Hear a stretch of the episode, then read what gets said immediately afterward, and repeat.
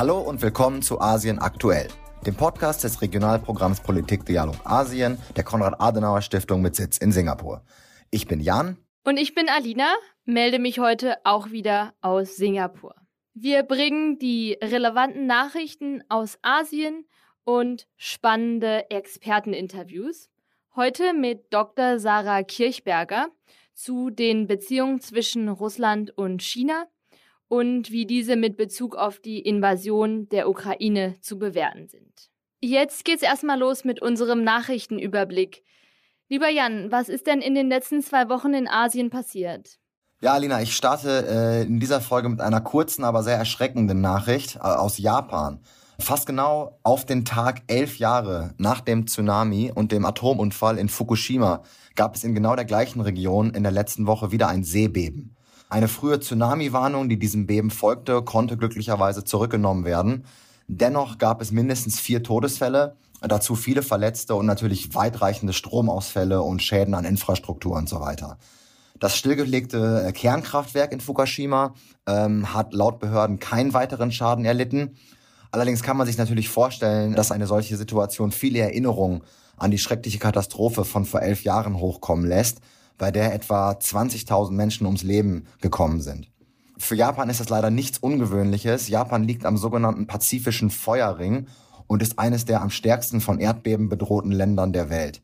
Die Region des Feuerrings, also eigentlich der ganze Rand des Pazifik, erlebt tatsächlich über 90 Prozent der Erdbeben weltweit. Also glücklicherweise ähm, ist an dem Atomkraftwerk äh, kein weiterer Schaden entstanden, aber nichtsdestotrotz ist es natürlich eine tragische Geschichte und wir hoffen, äh, dass das nicht, sich nicht wiederholt. Alina, was hast du beobachtet?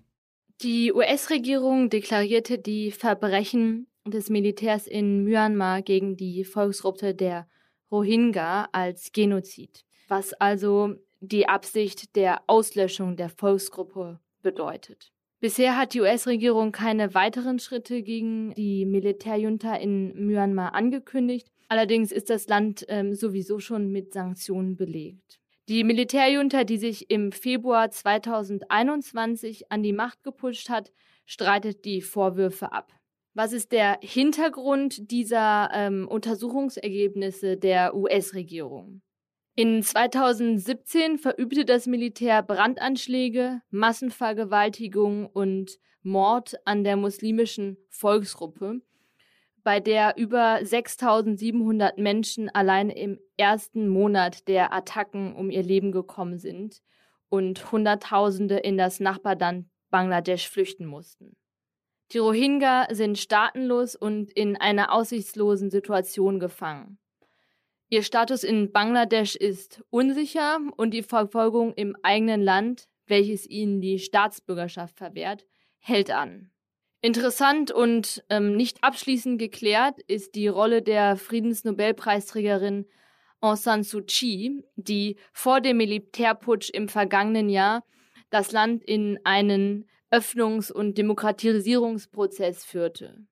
Zum Zeitpunkt des Genozids war sie die de facto Regierungschefin des Landes und ähm, musste dafür aber auch mit dem Militär und somit der früheren und der aktuellen Militärregierung zusammenarbeiten. Vorwürfe des Genozids hatte sie vor dem Internationalen Court of Justice abgestritten. Jetzt haben wir noch einen äh, Überblick zu Wahlen und äh, wir beginnen mit Südkorea. Richtig, Alina, vielen Dank. In Südkorea fanden unlängst Präsidentschaftswahlen statt, in denen Anfang März der Kandidat der konservativen People Power Party, Yoon Suk Yeol, die Nachfolge vom jetzigen Präsidenten Moon Jae-in für sich entscheiden konnte.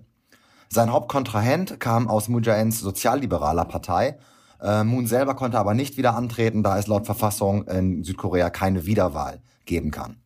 Äh, das Wahlergebnis äh, und auch die Wahl selber war aus mehreren Gründen besonders. Zunächst lässt sich feststellen, dass das das knappste Ergebnis in der Geschichte südkoreanischer Präsidentschaftswahlen war. Yoon siegte mit äh, 48,56 Prozent und das war weniger als ein einziger Prozentpunkt äh, im Vergleich zu seinem Kontrahenten. Analysten haben bereits das als ein Problem dargestellt, denn das ist natürlich ein eher schwaches Mandat und Yoon ist jetzt kein Präsident, der es geschafft hat, größere Teile der Wählerschaft äh, von sich zu überzeugen. Manche Analysten haben sogar gesagt, das war so ein bisschen die Wahl des kleineren Übels. Zu Yoon selber, und das ist auch interessant, äh, haben wir nun einen weiteren Präsidenten in der Leitung einer Demokratie, der ein politischer Quereinsteiger ist. Also auch er ist kein äh, politischer, kein Profipolitiker, sondern er war zuvor parteiloser Generalstaatsanwalt und ähm, war interessanterweise auch natürlich an der Verurteilung zweier vorheriger konservativer Präsidenten wegen Korruption beteiligt und ist aber nun jetzt, nachdem er dann in die Partei eingetreten ist, äh, als Kandidat im eben genau dieser Partei im Amt. Ohne jetzt zu sehr auf die politische und gesellschaftliche Situation in Südkorea eingehen zu können, ähm, möchte ich vielleicht noch sagen, dass die Situation innenpolitisch schwierig ist. Es gibt steigende Preise, insbesondere Hauspreise, Korruption und eine immer mehr zunehmend polarisierte Gesellschaft in Südkorea, ähm, was sich insbesondere in zunehmender Identitätspolitik äußert. Also Yoon selber hat davon sehr profitieren können und hat zumindest in einem Teil seiner Kampagne, sag ich mal, in sehr trüben Gewässern gefischt und hat sich sehr hart gegenüber Ausländern oder auch gegenüber Geschlechtergleichheit oder anderen typisch äh, progressiven Themen positioniert. Geschlechterpolitik insbesondere war ein sehr großes Thema. Also der Schutz von und die Unterstützung von Frauen hat wohl äh, über die letzten ja, fünf bis zehn Jahre hat wohl dazu geführt, dass viele junge Männer plötzlich äh, das Gefühl hatten, dass nun sie nicht mehr genug Beachtung finden und dass Frauen überproportional positiv behandelt werden. Und Jun hat sich sozusagen diesem Sentiment angenommen und hat mit Versprechungen, zum Beispiel das Gleichstellungsministerium aufzulösen, viele junge, insbesondere männliche Wähler überzeugen können. Also es ist eine klare Zunahme, wie gesagt, an Identitätspolitik. Außenpolitisch wird erwartet, dass Südkorea äh, sich sehr klar äh, an der Seite, also weiterhin, aber vielleicht sogar noch klarer, an die Seite der USA stellen wird, Beziehungen zu Japan verbessert werden soll und weniger Ausgleich mit China und mit Nordkorea äh, gesucht wird, ähm, was keine großen äh, Änderungen in der Außen, in den großen außenpolitischen Strömungen sind, aber es war interessant zu beobachten, dass äh, der Präsident oder der Präsident in Spe, er wird erst im Mai sein Amt antreten, sehr rhetorisch, sehr harsh gegenüber China, gegenüber Nordkorea und positiv für die, für die USA argumentiert hat. Ob er seine Ziele so innenpolitisch sowie auch außenpolitisch durchsetzen kann, wird sich erstmal noch äh, zeigen. Denn es ist vielleicht noch wichtig zu wissen, dass äh, die konservative Partei, der er angehört, im Parlament keine Mehrheit hat. Weiter westlich in Südasien gab es auch Wahlergebnisse, nämlich aus den wichtigen Regionalwahlen in Indien. Richtig, Alina? Ganz genau. Ähm, in Indien haben in fünf Staaten Kommunalwahlen stattgefunden. Die Ergebnisse können als Bewertung der aktuellen ähm, Regierung unter Premierminister Narendra Modi und seiner Partei bewertet werden. Trotz Kritik am Umgang mit der Covid-19-Pandemie, hoher Arbeitslosigkeit auch ähm, in der Konsequenz und dem Ärger über Reform im Agrarsektor, die Modi erst vor einigen Wochen wieder zurückgenommen hatte, konnte Modis Partei die Mehrheit in Indiens bevölkerungsreichstem Staat Uttar Pradesh beibehalten. Zwar wurde die Mehrheit im Parlament von Uttar Pradesh von drei Viertel auf zwei Drittel reduziert, aber dennoch ist dies ein Wahlerfolg für Modi. Denn durch das Bevölkerungsreichtum von Uttar Pradesh fallen ein aus sieben Sitzen im indischen Nationalparlament auf diesen Staat. Daher wird oft davon ausgegangen, dass ohne den Sieg in Uttar Pradesh und den Nachbarstand Bihar keine Mehrheit im Parlament gewonnen werden kann. In beiden Staaten ist die Partei des aktuellen Premierministers an der Macht. In drei der vier weiteren Staaten, in denen gewählt wurde, gewann die Partei ebenfalls. In Punjab verlor Modis Partei.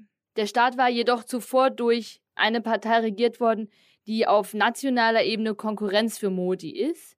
Und äh, diese Partei wurde abgewählt. Daher ist das Gesamtergebnis für den Premierminister ähm, ein gutes Ergebnis. Warum berichten wir überhaupt so detailliert über ähm, Kommunalwahlen in Indien? Indien gilt als bevölkerungsreichste Demokratie, also als größte Demokratie und ähm, als Partner Deutschlands in Asien. Unter Premierminister Modi driftet die Politik des Landes jedoch vermehrt in eine hinduistisch-nationalistische Ausrichtung ab und richtet sich dabei auch gegen Minderheiten. Das beunruhigt Beobachter zunehmend ähm, und der Kurs von Modi bis zu und auch während einer potenziellen zweiten Amtszeit wird daher ähm, ganz besonders und gespannt verfolgt. Vielen Dank, Alina. Wir beobachten die Geschehnisse in der Region selbstverständlich weiter. Ihr könnt uns in der Zwischenzeit bei Facebook unter KASPDA oder auf unserer Webseite unter kas.de slash Politikdialog Asien folgen. Wir hören uns wieder in zwei Wochen und hier geht es nun weiter mit dem Interview dieser Woche, wie schon von Alina angekündigt, mit Dr. Sarah Kirchberger. Ich garantiere, es lohnt sich. Viel Spaß dabei.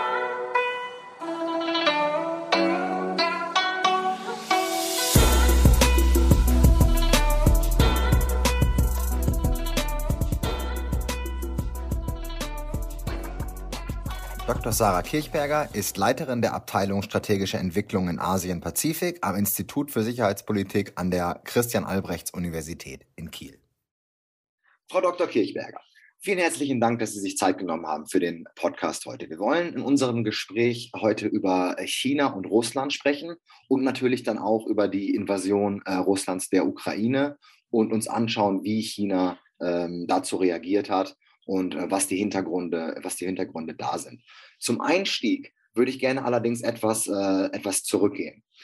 Die Beziehungen zwischen Russland und China sind oft ein kontroverses Thema und werden in den internationalen Medien oft so diskutiert, äh, dass, dass es etwa, in etwa zwei Lager gibt. Es gibt die einen, die sich so ein bisschen auf die Geschichte berufen und die sagen, dass mit dem chinesisch-sowjetischen äh, Zerwürfnis des Kalten Krieges zum Beispiel oder auch den äh, Grenzstreitigkeiten, die es zwischen den beiden Ländern gegeben hat oder Einflusssphären, sage ich mal, in Zentralasien. Also all diese Faktoren sorgen dafür, dass diese beiden eigentlich nie zu einer wirklich strategischen Partnerschaft kommen können. Und dann gibt es die andere Seite, die sagt, ja, die gemeinsamen Herausforderungen, also die Einstellung, so ein bisschen diese autokratische Achse gegenüber äh, dem internationalen System, wie es von, von den USA und von den westlichen äh, Mächten aufgebaut wurde, das wirkt so ein bisschen als äh, gemeinsamer Referenzrahmen, was ist Ihre Einschätzung? Wo stehen wir in der äh, chinesisch-russischen äh, Freundschaft und wo kamen wir historisch her? Was, was denken Sie?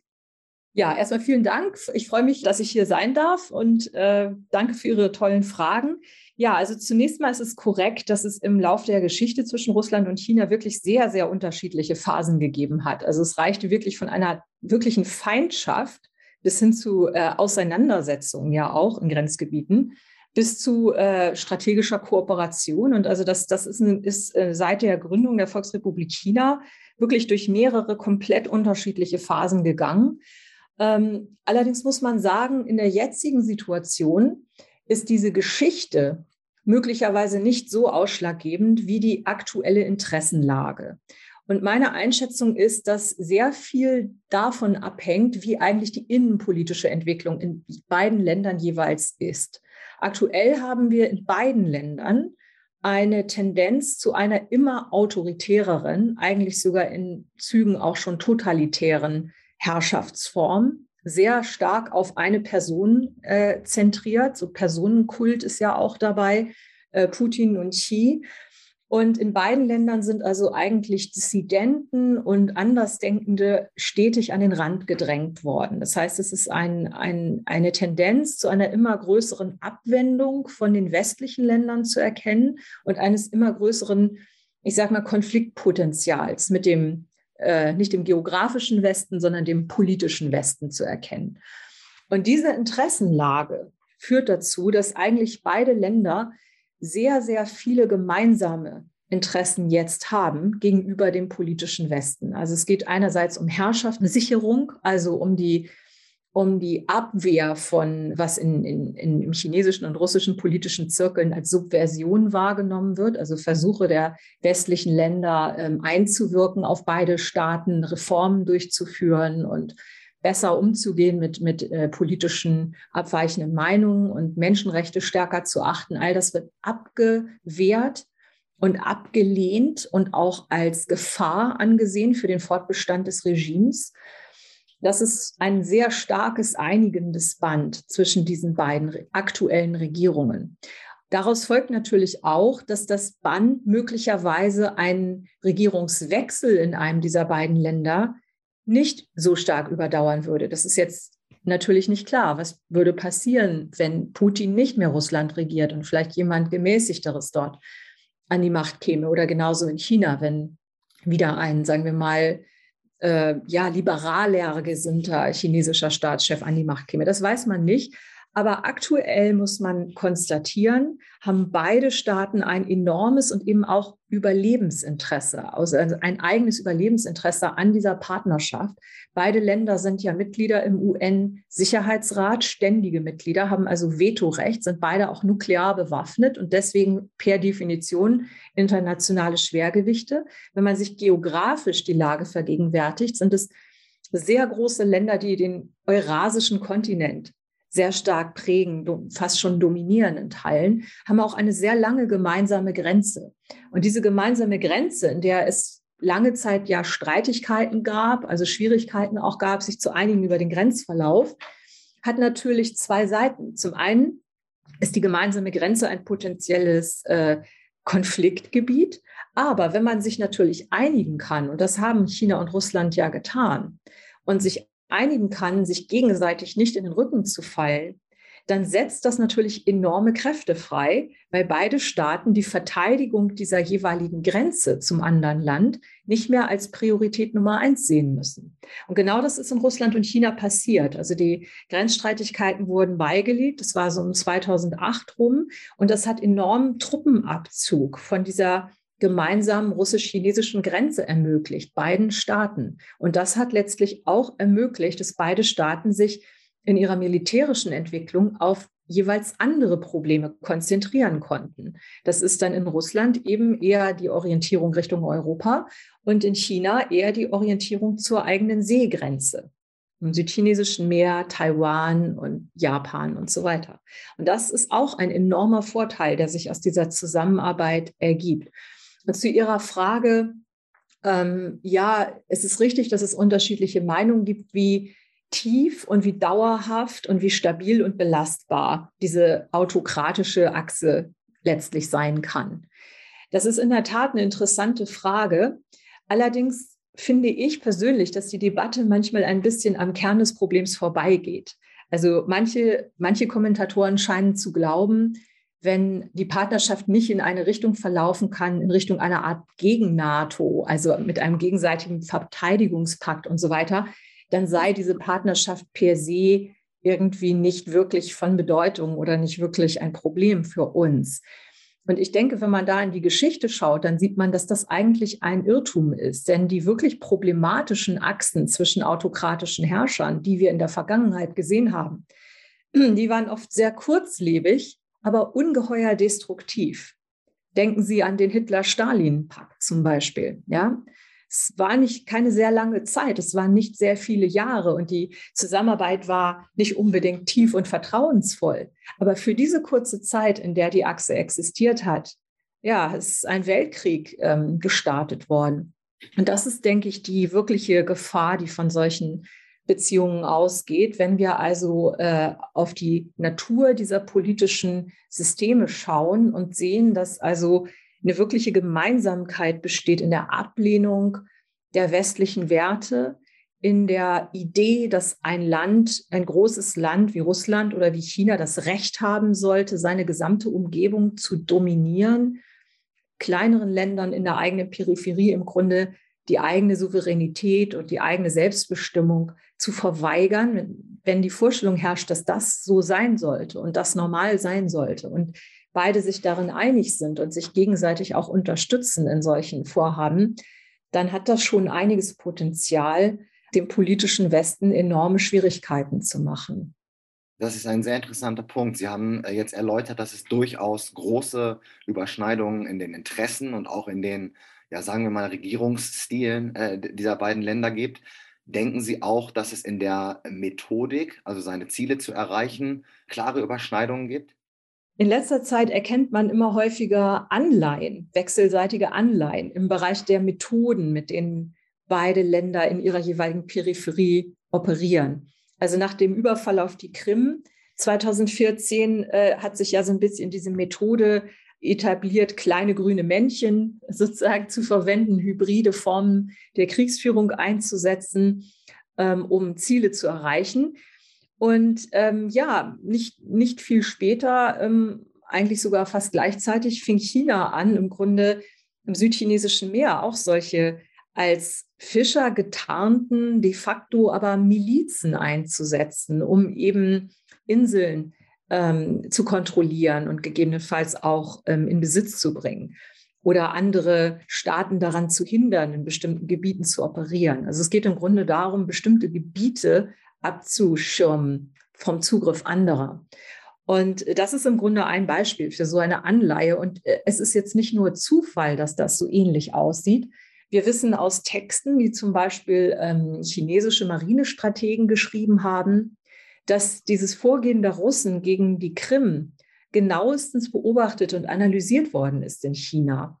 Also es gibt da ganz konkret auch Beispiele, wo äh, das Vorgehen gegen die Krim als, als mögliches Vorbild für ein Vorgehen gegen die Insel Taiwan genannt wurde, wo ihm gesagt wurde, Putin konnte so erfolgreich sein, weil er alle überrascht hat, weil er so schnell Fakten geschaffen hat, dass der Rest der Welt äh, vollkommen verwirrt war, nicht wusste, wie man darauf jetzt schnell reagieren kann, lange gebraucht hat, um sich darauf zu einigen, wie man damit umgeht. Und dann war die Sache im Grunde gelaufen.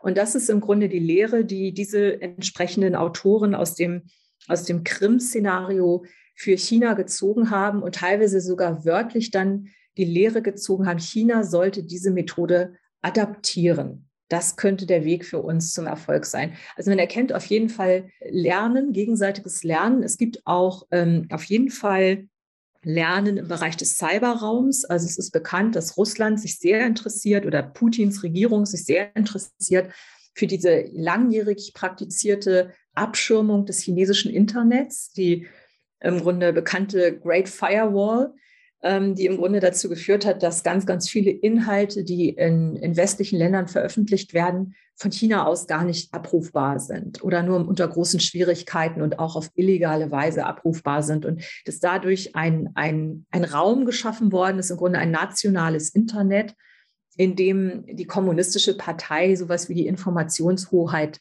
hat und durchsetzen kann, dass bestimmte Dinge nicht besprochen werden können oder zumindest nicht wirklich ähm, überdauern können. Und das ist ein attraktives Modell für Putins Regierung, die ja auch versucht, ähm, kritische Diskurse in Russland, soweit es geht, zu drosseln und zu unterdrücken und immer weiter an den Rand zu drängen. Und die technischen Methoden, wie das erreicht wird, die sind eben in China am weitesten ausgereift. Und da gibt es also tatsächlich auch Tendenzen, zusammenzuarbeiten. Das ist so ein Beispiel der Synergie. Also beide Länder nennen das natürlich sowas, also die Bezeichnung, die dafür gewählt wird, ist digitale Souveränität.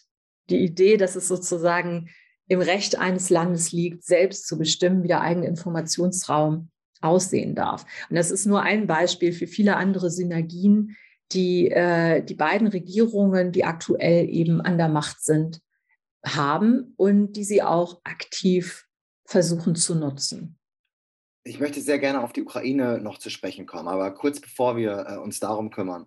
Ähm, die, am Eröffnungstag der Olympischen Winterspiele am 4. Februar haben äh, Präsident Xi und Putin eine grenzenlose strategische Freundschaft beschlossen. Da hätte ich gerne noch von Ihnen eine kurze Einschätzung dazu, ob, es, ob Sie da auch eine, ja vielleicht sogar eine neue Qualität in der, äh, in der Partnerschaft sehen oder ob sie äh, da etwas eher zurückhaltender sind und sagen, das ist eigentlich etwas, was äh, ja vielleicht nicht so relevant ist, wie es sich vielleicht erstmal anhört. Dazu vielleicht als kleiner Hintergrund und eine Zufrage dazu ist auch, wie verlässlich würde wahrscheinlich, würde Russland China eigentlich einschätzen? Also es ist meines Wissens nach so, dass es auch zwischen China und der Ukraine eine Vereinbarung gegeben hat, dass man sich gegenseitig, wenn territoriale Integrität angegriffen wird, dass man sich gegenseitig beisteht. Und das sehen wir nun jetzt gerade nicht. Also China hat natürlich auch so ein bisschen äh, ja, den Ruf, sich nicht immer an internationalen Vereinbarungen zu halten. Ist das, wo sich Putin auch Sorgen macht? Oder würden Sie sagen, es ist eine neue Qualität mit dieser strategischen Freundschaft erreicht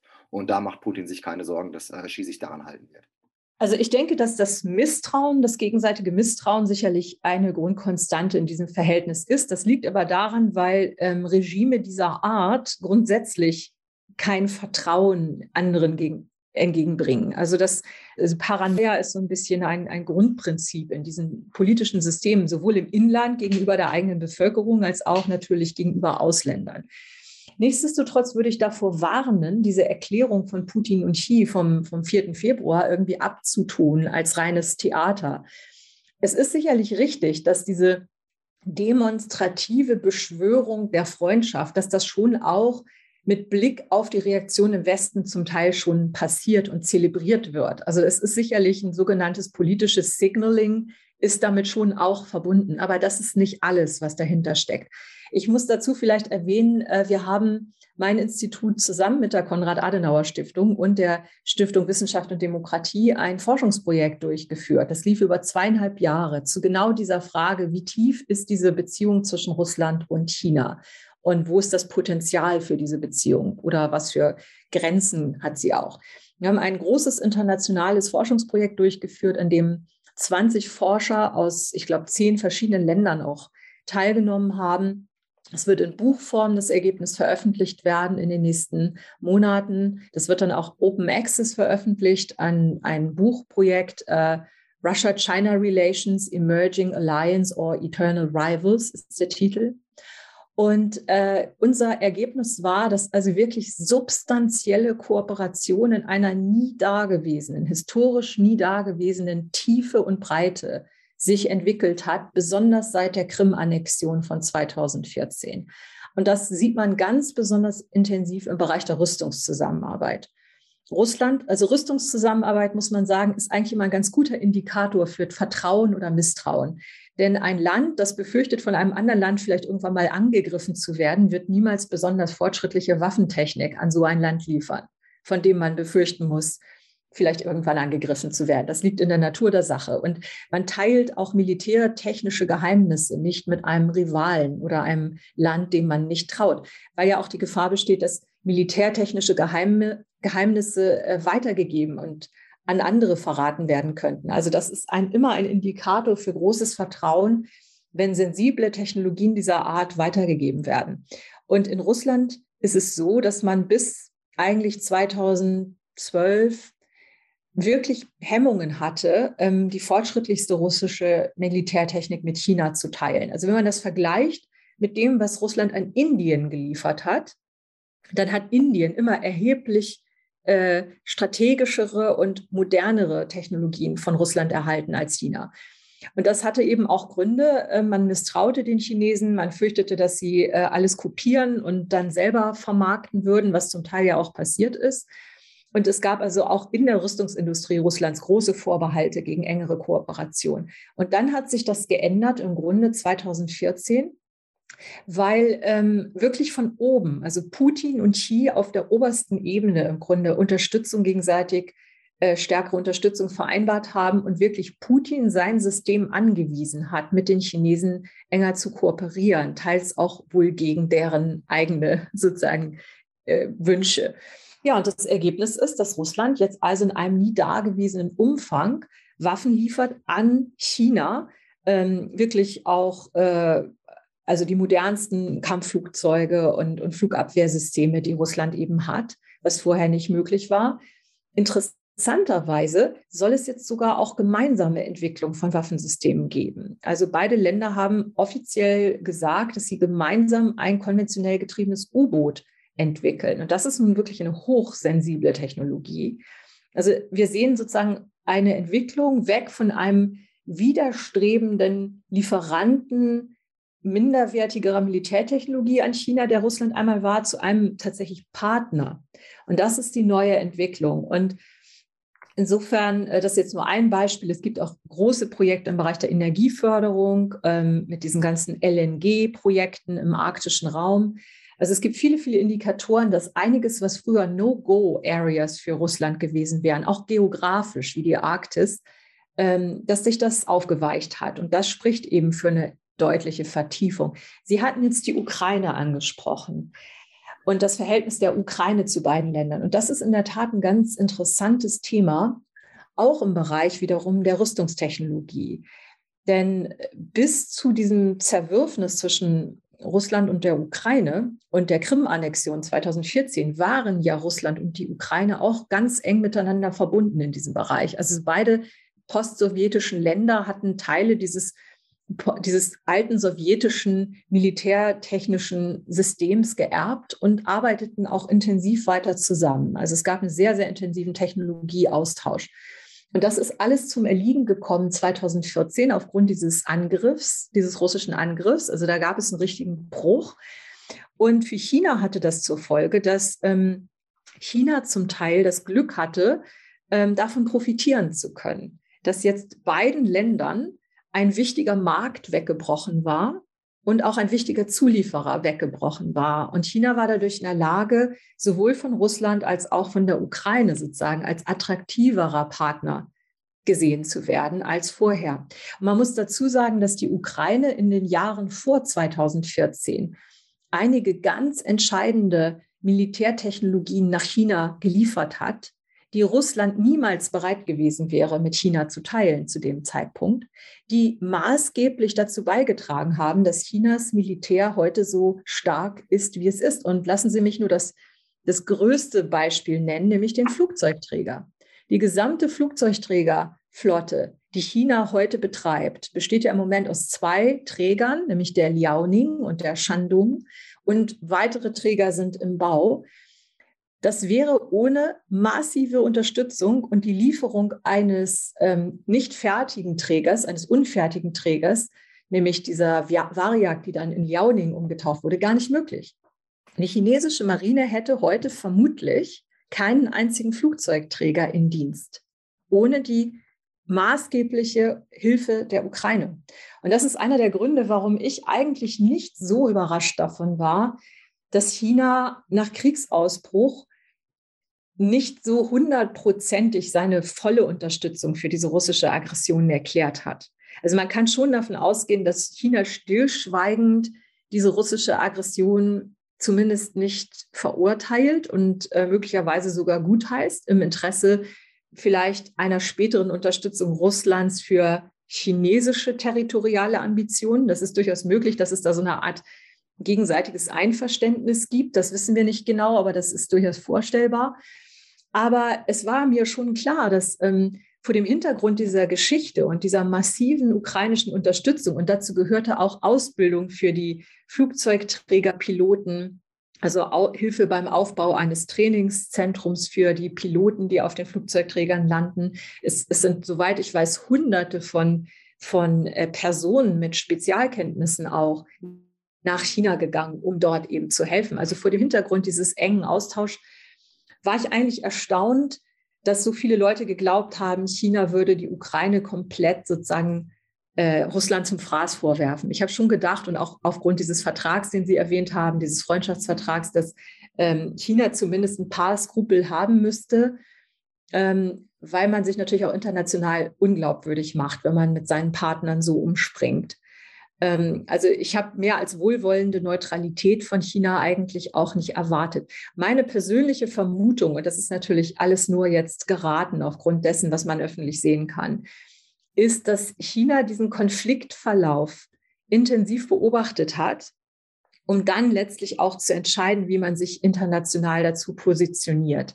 China hat vermutlich geglaubt, wie Putin ja anscheinend auch, das würde ein sehr schneller, kurzer Krieg werden. Also drei, vier Tage und dann würde die Ukraine vielleicht schon kapitulieren.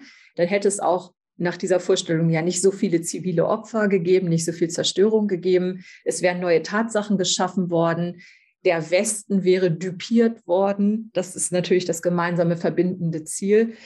Und äh, man kann sich vorstellen, dass die chinesische Unterstützung für Russland in so einem Szenario größer gewesen wäre. Wo sich jetzt aber abzeichnet, dass die Russen arge Schwierigkeiten haben, militärisch die Ukraine wirklich zu dominieren, vielleicht sogar diesen Krieg nicht, nicht nur nicht gewinnen, sondern möglicherweise ihn sogar verlieren werden am Ende. Das ist ja noch unklar. Und so ungeheure Zerstörungen in der Ukraine jetzt zu sehen sind, massive Kriegsverbrechen auch begangen worden sind durch Russland da ist es natürlich aus chinesischer Sicht äh, angezeigt, Schadensbegrenzung für das eigene Imageproblem zu betreiben. Ne? Es ist natürlich zum einen unattraktiv, sich auf die Seite eines sozusagen Strategen zu stellen, der sich massiv verkalkuliert hat. Also die Attraktivität von Russland als Partner für China hängt natürlich auch ganz stark an dieser Idee, dass Russland militärisch eine sehr starke Macht ist und in der Lage ist, den Westen ja, zu, unter Druck zu setzen, Schwierigkeiten zu machen und äh, vielleicht sogar die Oberhand zu gewinnen. Aber jetzt zu sehen, dass Russland sogar daran scheitert, die im Vergleich zu Russland ja viel kleinere Ukraine zu dominieren, ohne dass diese militärische Unterstützung bekommt durch den Westen. Das ist natürlich kein gutes Zeichen. Und das, das ist aus meiner Sicht ein Indikator, dass China sich vermutlich versuchen wird, vorsichtig von diesem desaströsen äh, Feldzug zu distanzieren. Sie werden deswegen aber nicht Russland komplett den Rücken kehren. Sie wollen auch nicht, dass Russland komplett scheitert, denke ich. Sie werden das versuchen zu verhindern, aber sie werden gleichzeitig signalisieren, dass sie diese Kriegsverbrechen nicht ähm, gut finden. Sie werden wahrscheinlich Hilfe anbieten beim Wiederaufbau, vielleicht auch versuchen, davon zu profitieren, in dem Sinne, dass China sich dann als positiverer Einfluss darstellen kann. Und natürlich ist die größte Angst in Peking, auch Opfer von Sanktionen zu werden. Ja, vielen herzlichen Dank und auch vielen Dank für den Hinweis auf die Buchpublikation, die Sie angesprochen haben. Wir werden natürlich über die äh, Kanäle der, des KSPDA dann auch äh, diese Links teilen, sobald es, äh, sobald es ähm, verfügbar ist. Ähm, wir kommen leider schon äh, zum Ende unserer Zeit. Äh, daher habe ich äh, nur noch eine, vielleicht eine letzte Frage, um das abzuschließen. Und zwar hatten Sie äh, erwähnt, dass die äh, chinesische Regierung sich die Annexion der Krim sehr, sehr genau angeschaut hat. Und nochmal mit Bezug auf, auf Taiwan. Glauben Sie, das, was momentan sich äh, hier in Europa abspielt, ähm, ist das eher eine Sache, wo äh, sich die Chinesen das anschauen und sagen, okay, wir können in Taiwan erfolgreich einmarschieren oder ist es eher etwas, wo man sagt, ah, okay, wir äh, müssen noch vorsichtiger sein aus verschiedenen Gründen. Das ist natürlich jetzt auch keine Landgrenze zu Taiwan, sondern man muss noch durch die Straße, äh, durch die Taiwanstraße durch und es gibt andere Schwierigkeiten. Andererseits ist Taiwan natürlich lange nicht so groß und ist auch nicht eine solche Militärmacht wie die Ukraine. Ähm, was glauben Sie, wie, wie, beeinflusst das die Kalkulation mit Bezug auf Taiwan? Vielleicht als letzte Frage. Danke, das ist eine tolle Frage und ich glaube, dass das die massiv beeinflusst, die Kalkulation. Sie haben völlig recht, dass das zwei sehr unterschiedlich gelagerte, sagen wir mal, militärische Problemkomplexe sind. Aber ich glaube doch, dass es der chinesischen Regierung einen ziemlichen Schock versetzt hat, zu sehen, welche Schwierigkeiten Russland da hat. Und zwar nicht nur im Bereich der Strategie und der Taktik, sondern auch der Technik. Also, dass die Ukrainer in der Lage sind, mit Molotow-Cocktails und, und ähnlich simplen Methoden diese russische Militärtechnik zum Teil lahmzulegen, dass die russischen, äh, es gibt ja viele Berichte über, über mangelnde Moral, Kampfmoral auch auf Seiten der russischen Truppen. Dass es also solche Schwierigkeiten gibt. Das zum Beispiel hätten sie ja wahrscheinlich auch. Chinesen würden ja auch gegen Chinesen und chinesischstämmige Menschen kämpfen. Also es hat ja eine gewisse Ähnlichkeit. Es ist ja letztlich ein unbeendigter Bürgerkrieg, wenn Sie so wollen, was da äh, beidseitig der Taiwanstraße eben existiert. Also insofern ist das, ist, ist das schon ein bisschen vergleichbar. Und äh, natürlich ist das überhaupt nicht mit diesem Narrativ zu vereinbaren, dass also die äh, russische und auch eben im Umkehrschluss die chinesische Militärmacht im Grunde unbesiegbar ist. Man sieht halt entschlossener Widerstand eines auch kleineren Verteidigers. Und dafür gibt es auch andere Beispiele in der Geschichte. Schauen Sie sich Vietnam an, schauen Sie sich den finnisch-russischen Winterkrieg an oder den finnisch-sowjetischen Winterkrieg. Das sind alles Beispiele, wo ein kleiner und wirklich bis zum äußersten entschlossener Verteidiger einer viel, viel größeren Macht getrotzt hat. Und für Taiwan ist das jetzt eine ganz tolle Gelegenheit zu studieren und zu lernen von diesen unglaublich tapferen Ukrainern, wie man sein Land verteidigt. Taiwan würde wirklich gut daran tun, im Detail zu studieren, was dort die Faktoren sind, die diesen, sagen wir mal, Erfolg ermöglichen und das nach Möglichkeit so schnell wie möglich umzusetzen im eigenen Land. Äh, Reservistentrainings und so weiter, all das gehört dazu. Umgekehrt äh, ist es eben aber auch eine wichtige Lernerfahrung für Xi Jinpings Regierung, äh, das Problem nicht zu, gering zu schätzen und nicht zu unterschätzen. Denn die Gefahr habe ich in den letzten Jahren heraufziehen sehen, dass da so ein, gewisser, äh, ein gewisses Wunschdenken eingekehrt sein könnte in der chinesischen Regierung, dass das vielleicht am Ende ein, ein leichter ähm, Durchmarsch werden könnte. Und dann ist nämlich immer die Gefahr, dass da irgendwann die Risikokalkulation zu positiv ausfällt, wenn man dann auch vielleicht noch Zweifel hat, ob die Amerikaner wirklich eingreifen würden oder nicht.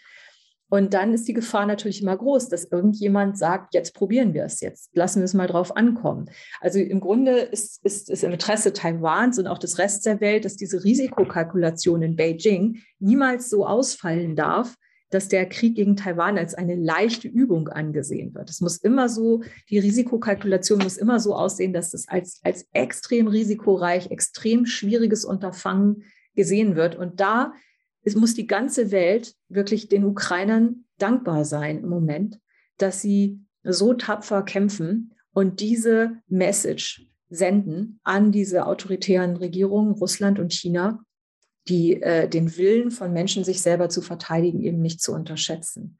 Und das ist also, stimme ich voll zu denjenigen, die sagen, die Ukraine verteidigt also nicht nur sich selbst im Moment, die verteidigen viel, viel mehr, wahrscheinlich äh, auch andere europäische Länder und nicht vielleicht sogar auch Taiwan.